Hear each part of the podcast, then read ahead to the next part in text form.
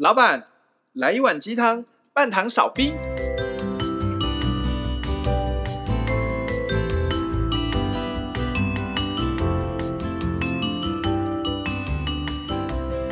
大家好，大师兄。嗨，大家好，我是小师弟，我是小师妹，我们是微鸡汤。前一阵子，其实也没有前一阵子，就大概是几天前，大师兄跟小师弟、小师妹，我们三个人有合办一个讲座。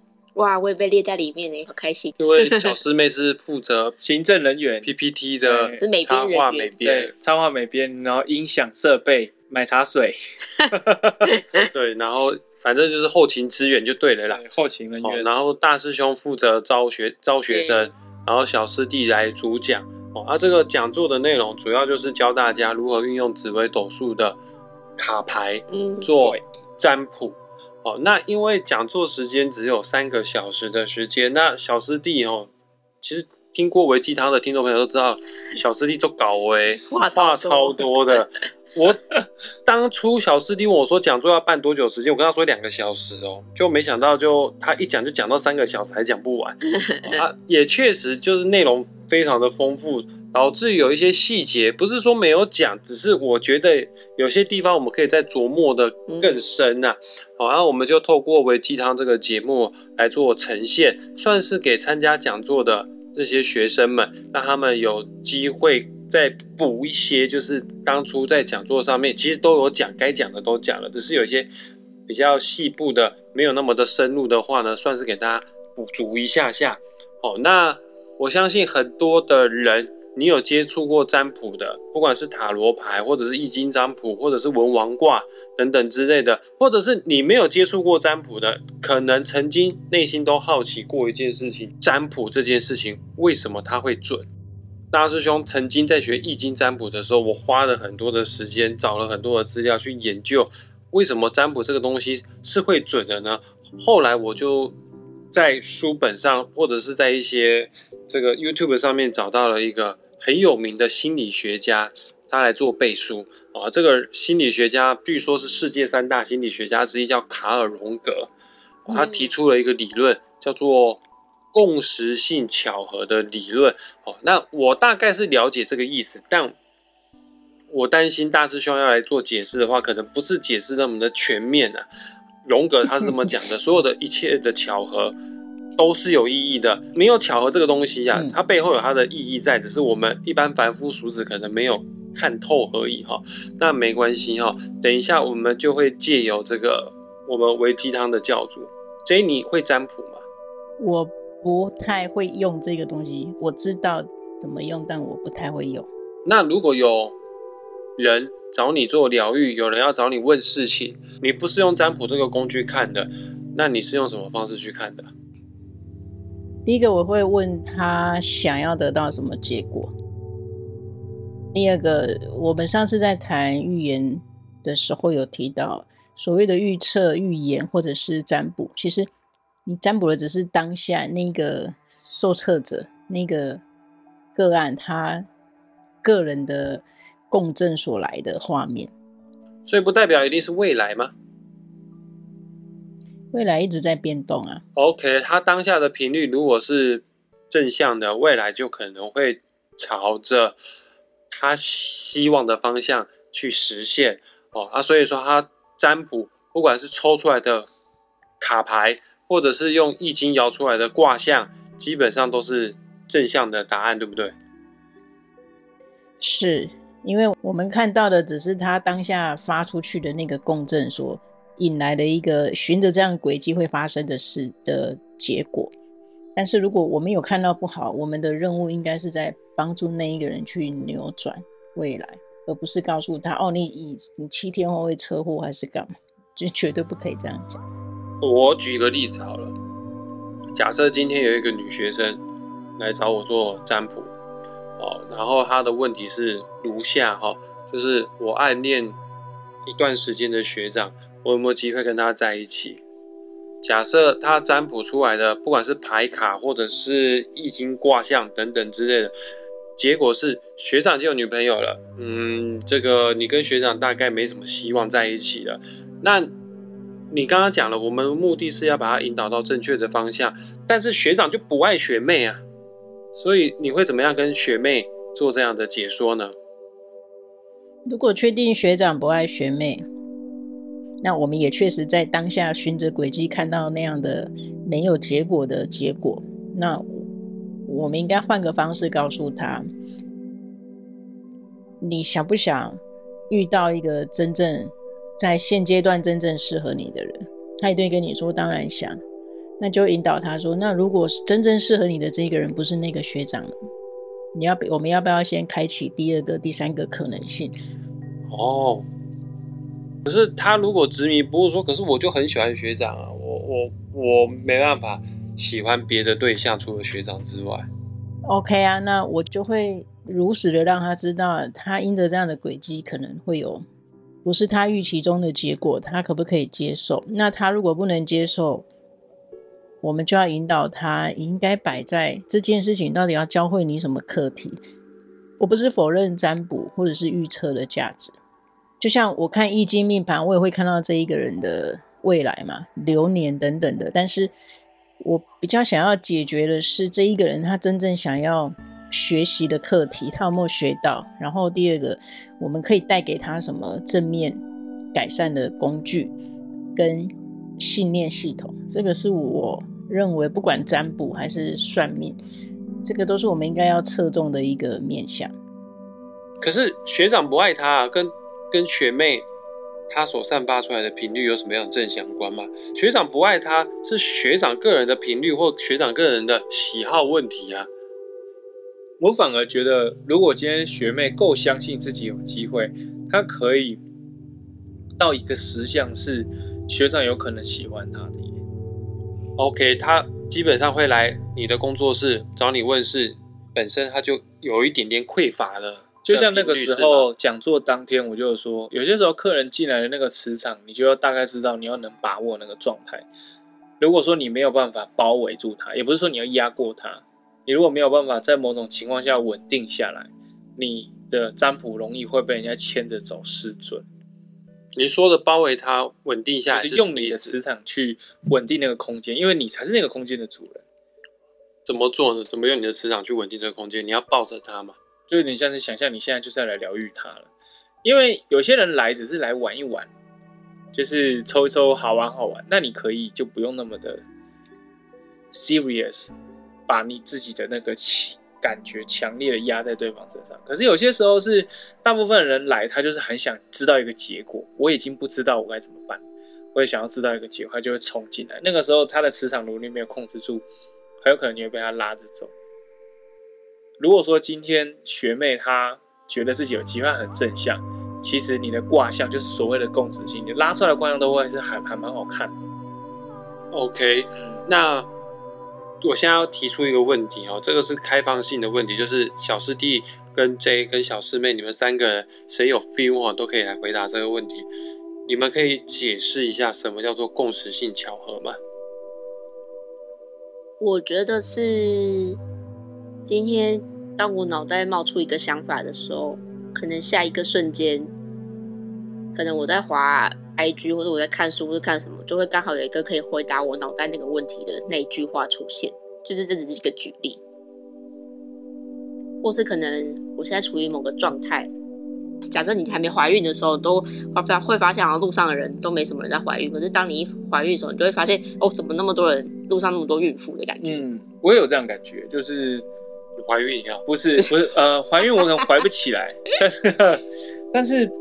有些事情我如果没有 care 的时候，我就会看不到它。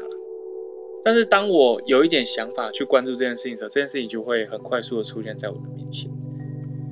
呃，那我讲这个算不算共识性？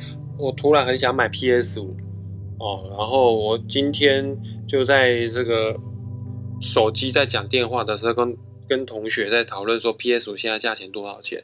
后来我的脸书跟 IG 出现超多 PS 五的广告，这算共识性吗？那个是那个是打广告，那是 iPhone 它听到你的声音，然后用大数据推给你的啊！现在连共识性你都还要区分是真的共识性还是假的 共识性？我跟你讲，这件事情在五六年前就是，我也是跟小师妹讲说，好想出国哦，讲完我去大个便回来，就跳出一堆那种机票的网机票的网站，手机啊。对，而且你去哪个国家，它就会跳出台北飞日本，然后怎样怎样怎样怎样的。对，这个是广告。一开始你不知道广告这一点，会想说哇，这就是巧合，连神都在告诉我，宇宙在告诉我要出国。结果不是，后来你发现那都大数据，你的手机会侧录，什么都会侧录啊。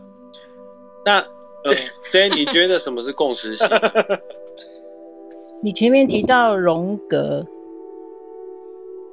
其实以我们物质界的解释，也就是荣格的说法，它指的是没有因果关系的一种巧合。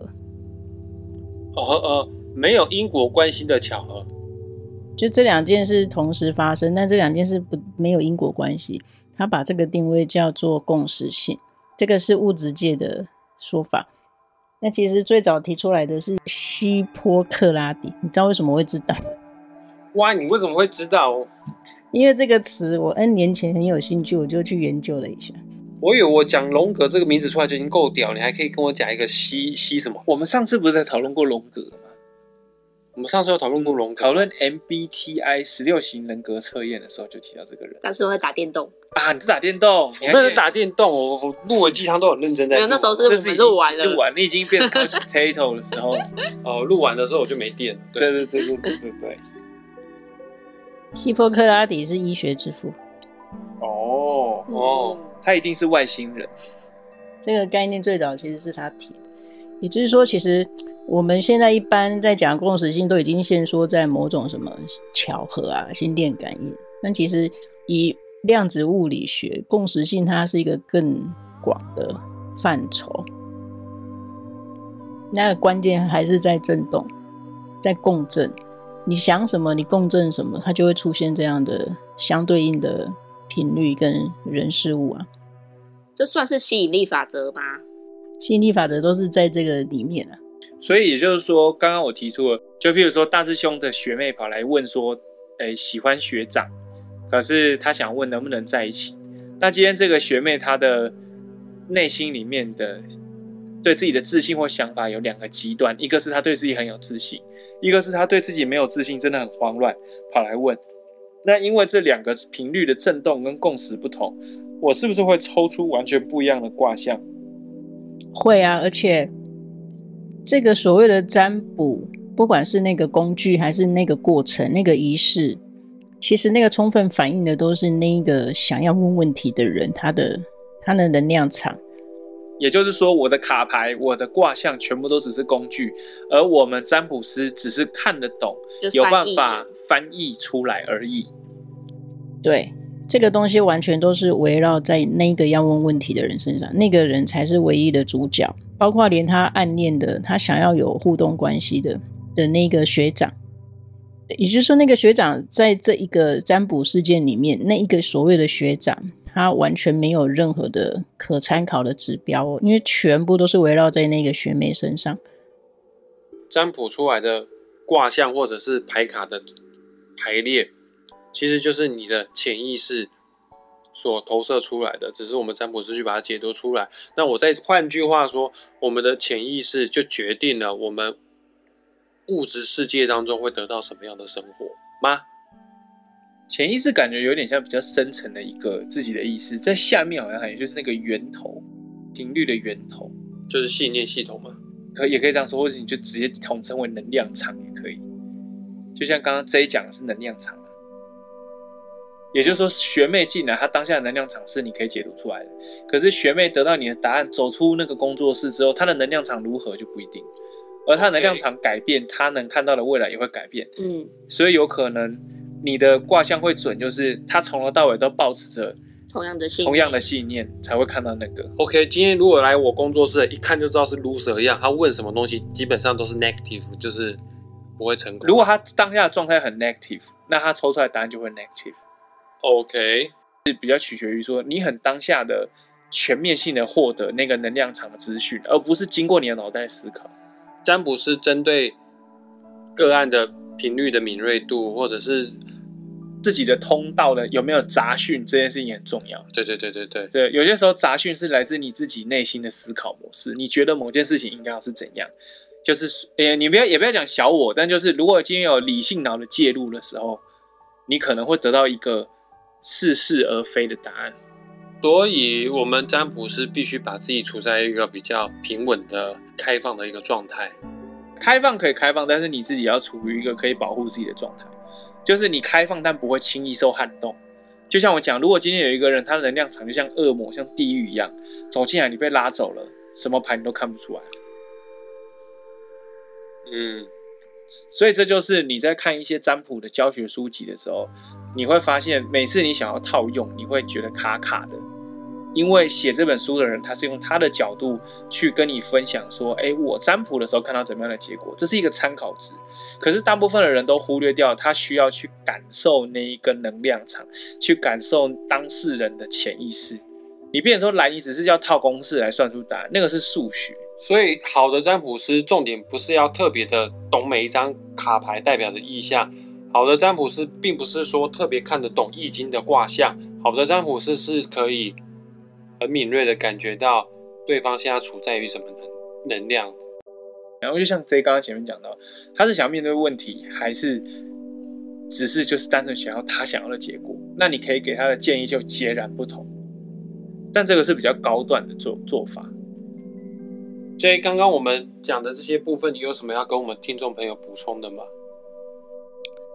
我如果用了某套占卜工具。那我在那个占卜的过程，占卜的结果跟那个问事情的人的频率，如果是相同的，那个是一套解释版本。那第二个是，如果出现的占卜结果跟那个问事情的人本来所预期的结果是不一样的，那这又是第二套版本。很多人去卜卜不会问事情呢。他如果第一次他真的是纯然的 follow 那个所谓的天意，他问了一个问题，结果答案是否定的。他本来预期他想要的是肯定的，结果答案是否定的。他要么接受，但是大部分人都会倾向那样那哎，可能我我刚才问的不够清楚，那我再问一次，他就一直要把把到那个答案是符合他自己预设的为主。也就是说，在那个过程中，我们要去辨识到底是他是他自己个人意志，他的频率震动，还是说他其实他的生命蓝图本来就有这样的安排？那个是我们要综合一起考量的。那这样怎么做到？我们这个身为占卜师要怎么去分辨？你这次来占卜是要来硬凹的，还是只是很单纯的想要找答案？怎么辨识？就是。第一个，这个人来，嗯，一定要先跟他沟通清楚。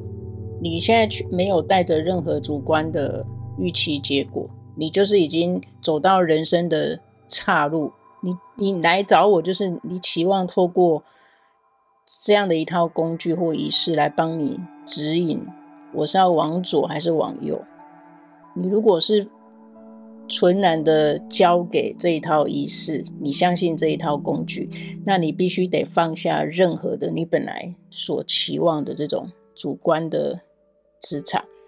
我们一起客观的把所有的指引答案交给这一套工具，这个叫做事前的声明。游戏规则你要先讲好。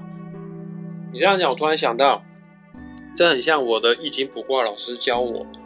我们在解答之前都要先验卦。什么是验卦呢？就回到刚刚学妹问学长会不会喜欢他的案例，多多少少都可以从卡牌或者是卦象当中可以看得出来。哦，你暗恋的学长他是不是什么样什么样类型的人？他是不是他有哪种特质的人？哦啊。占卜师就会跟学妹来印证一下，OK？你说你暗恋学长，那学长是不是斯斯文文的啊，高高瘦瘦的啊？然后他是不是一个非常温柔啊、有气质啊的暖男呢？嗯、啊，如果学妹说是，那表示学妹她真的是一种很纯净的态度，就是很单纯的，就只是想要问未来的事件发展而已。哦，然后如果学妹说不是，学长是肌肉男，学长非常的粗犷，非常的 man，非常大男人，但是我还是喜欢他，那就表示说。基本上学妹在抽卡牌的时候，或者是起卦的时候，他的状态、他的磁场是很凌、很凌乱的。你刚刚说的验卦，我这样听起来还是会回到那个根本的核心嘛？你在验卦的时候，是不是也需要那个问事情的学妹很专注？是的。对吗？那他如果够专注，他的意念都是放在那个学长的样貌上。那原则上你在验卦那一个阶段，基本上验出来一定是准确的，因为完全符合那个学妹心中正在想的那一个学长的状况。哦，OK。但是这个是因为学妹的意念都专注在那个学长的样貌，他他的事情上，所以你所谓验卦的那一 part，它还是会准确。但是那个只是符合了学长在学妹心目中的样貌。可是这个跟学妹要问的事情，我喜欢他，我们两个有没有结果，这是两件事情。这不代表前面验卦。意念专注在学长的样貌上，哎，准确了。然后接着后面占卜的结果，两个人会不会在一起，就同理可证，也是准确的。我想这两件事是不相关的。我只是想说，要经过验卦的这个程序来确定，OK，与现阶段的事实是相符的。那我们讲后面未来的事情，它才有这个参考的必要性。如果在我的老师是这样讲：如果在验卦的过程当中，就与事实有极大的不符的话，那就表示卦主他现阶段的思绪是很混乱的。我们会有另外一套方式，带着他做呼吸，带着他做冥想，做个几分钟，请他再重新再占卦。那个命理师也是人，所以也会有错的几率。而那个来算命的那个来抽卡牌的人。也会因为他自己自身状态影响到他现在所看到的一切实相，因为毕竟未来都会是现在的每一个我们决定而发展出来的方向。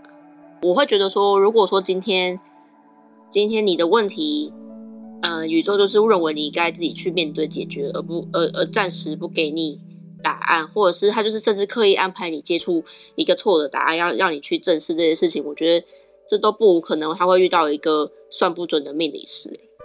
我自己的想法是这样。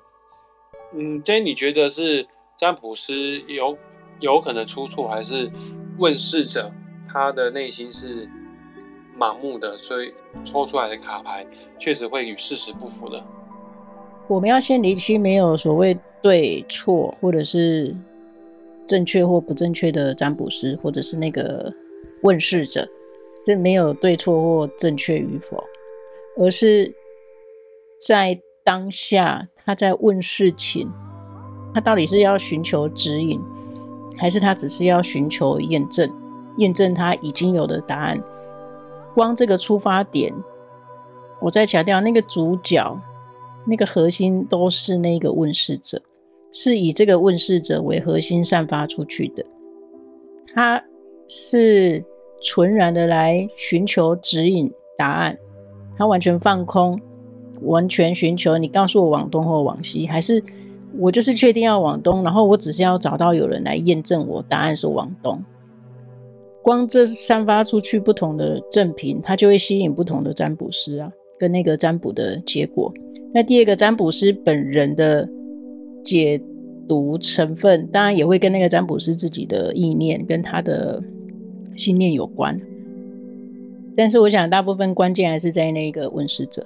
那占卜也就是去解读的那一个人，他自己本身能不能跟他的磁场共振，或者是他的经验，他懂不懂得去辨识，这当然也会有关系啊。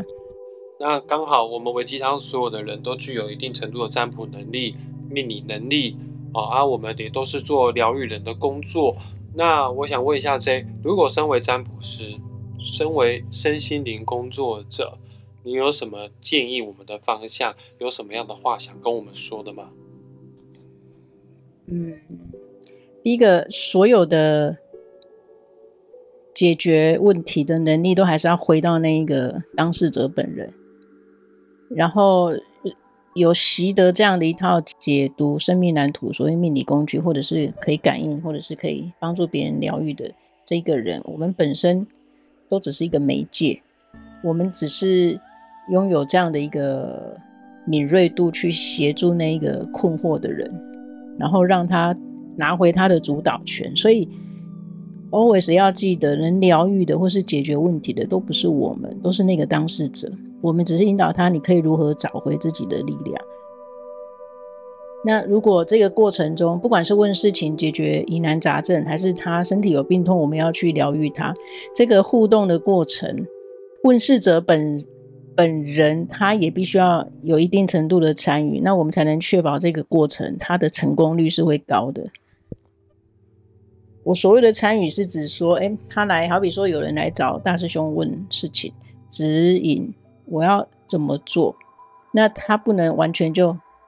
在那边被动的接受你的答案，这个过程大师兄必须要引导他自己去思考，自己去呃重新设定信念系统，他也要有这样被引导跟一起共同参与的过程。那么这个解决问题的的流程跟他的成功率才会更高。那这一切还是跟共识性有关。现在很多个案来找我算命，我大部分下的 ending 就是发。发微鸡汤的网址连接给他，叫他去收听。所以某种程度是共识性，把他带到我的身边，共识性让他是时候要听微鸡汤了，是吧？可以这么说。另外两位有什么要补充的吗？小师弟跟小师妹。来到面前的人，我觉得尤其是我们做像这种命理啊，或是疗愈别人的人。我们会接触到很多在现阶段他们非常低潮、低落，想要寻求答案的人。我自己并不是拥有一个像大雄或者是小师弟这样有一个很明确的一套工具，可以使别人有一个好像有一个倍数可以去寻找答案。你会催眠啊？对，但是那个就像 J 讲的，就是这个催眠这套工具真的很重要的，还是在于来的那个人的意图。如果他今天。是出于一个非自愿的，可能是别人帮他报名的，或是出于一个他只是单纯想来体验，他并没有想要正视自己问题的话，其实这些问题都并不能被解决。所以就像 echo 一下 J 刚说的，我真的觉得那个来那个人虽然是处于很低潮没有错，但是同时他要保持着他自己可以更好的信念，他才会得到一个相对应他最适合的状态吧。我在想，或者是我们才可以给他。真正对他好的帮助，对，不然真的我们就只会是单纯的听他说话而已。这样，呃，我自己帮人家占卜这段时间，我觉得第一个很大的要件是占卜师需要很相信自己在做的这件事情是有帮助的。他自己的状态并不是很稳定的情况下，你都可以站住脚跟说没关系，我知道你快跌倒了，那我来帮帮你，我看我能够帮你看到什么东西，这很重要。所以我才会一直比较强调说，哎，你直觉获得的第一个答案，那个是什么？有些时候你不一定要去解释它，可是你就是得到这个答案，然后说出来，人家会有一种啊，我知道你在说些什么的意思。全然的相信今天这个客人会到你面前，就是会到你面前。对，有些时候你甚至你的回答你点到了，人家就知道了，因为你就是他的钥匙。对，就是你只是钥匙放插进去转一下，他感觉到他自己就会把门打开。呃，跟大家做一个小小的总结。所谓的共识性，有些事情表面上看起来没有绝对的因果关系啊，完全都不相干的两个人，比方说大师兄跟学妹，完全都不相干的两个人。那学妹会来找大师兄问他感情的事情，某种程度可能背后有一股能量把我们拉到同一个空间，然后让大师兄成为那一把钥匙，让大师兄成为。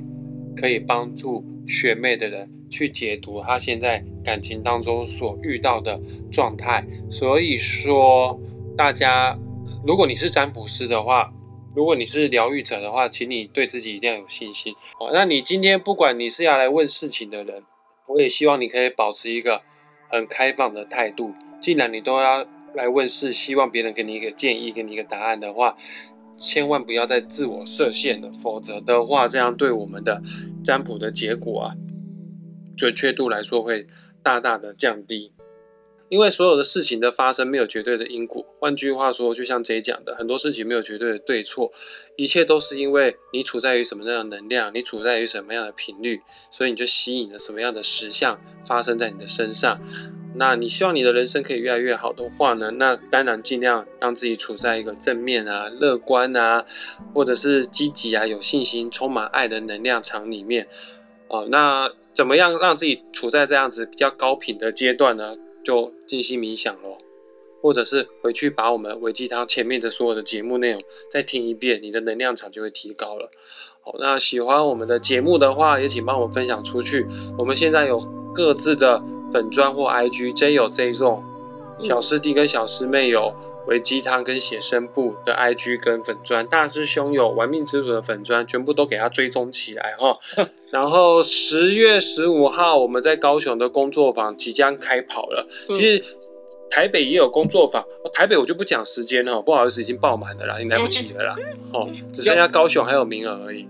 哦，由 J 来带你如何进行冥想哦。虽然说主要的带领者是 J，但你想看大师兄，大师兄还是会在现场哦。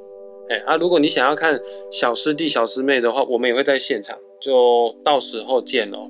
期待与大家相见，拜拜，拜拜，下次见哦，拜拜，拜拜。